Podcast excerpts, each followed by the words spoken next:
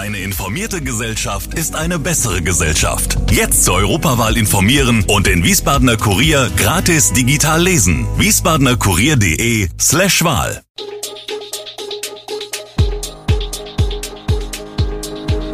Gude, unser morgendliches News Update. Das Wichtigste aus Wiesbaden für Sie im Überblick. Guten Morgen aus Wiesbaden an diesem 14. August.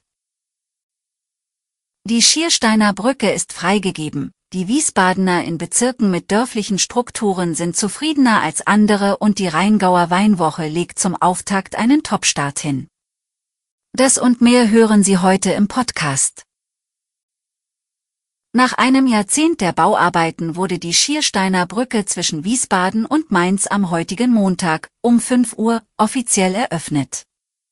Bereits am Vortag kam es zu einer symbolischen Eröffnungszeremonie, bei der Bundesverkehrsminister Volker Wissing von der FDP, der hessische Verkehrsminister Tarek Al-Wazir von den Grünen und der rheinland-pfälzische Verkehrsstaatssekretär Andi Becht, ebenfalls von der FDP, ein schwarz-rot-goldenes Band durchschnitten. Auch der parteilose Mainzer Oberbürgermeister Nino Hase und Wiesbadens OB, Gerd-Uwe Mende von der SPD, nahmen teil.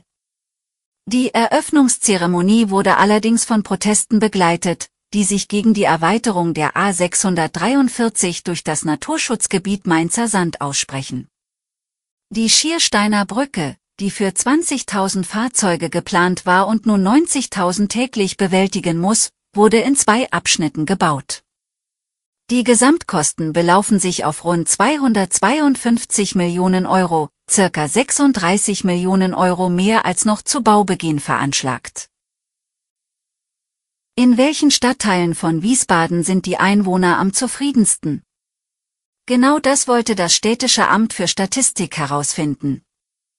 Die Ergebnisse der repräsentativen Umfrage Leben in Wiesbaden zeigt sehr große Unterschiede in den einzelnen Stadtteilen wo sich in der Landeshauptstadt dörfliche Strukturen erhalten haben und wo der Wohlstand traditionell höher ist als in anderen Bezirken, dort ist auch die Zufriedenheit mit dem Stadtteil am größten. Also etwa in Sonnenberg, wo die Zufriedenheit bei über 87 Prozent liegt. Knapp dahinter kommen Rambach, Hessloch, Kloppenheim und Ickstadt. Am unteren Ende der Liste finden sich Klarental, Mitte und die Stadtteile Amüneburg, Kastell sowie Kostheim. Mit weniger als 46 Prozent bilden das Westend und die Bleichstraße das Schlusslicht.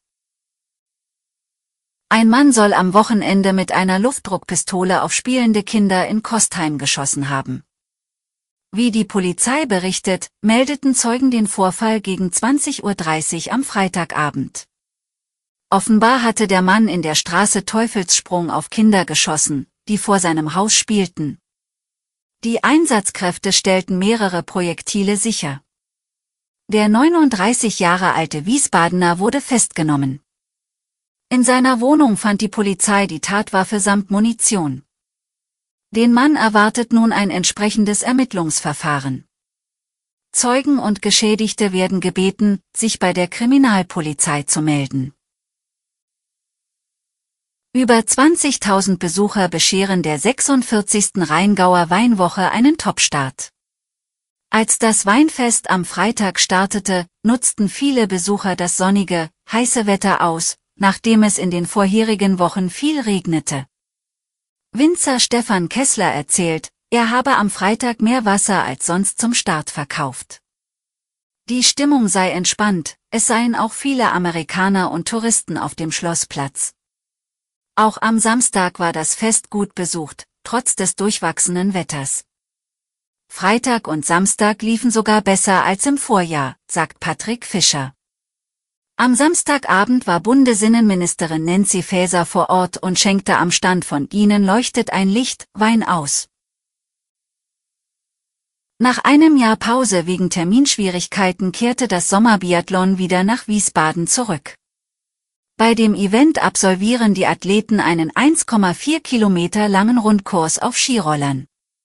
Den Sieg in den beiden Hauptrennen trugen die Italienerin Lisa Vitozzi und der Norweger Stola Holm Leckreit davon.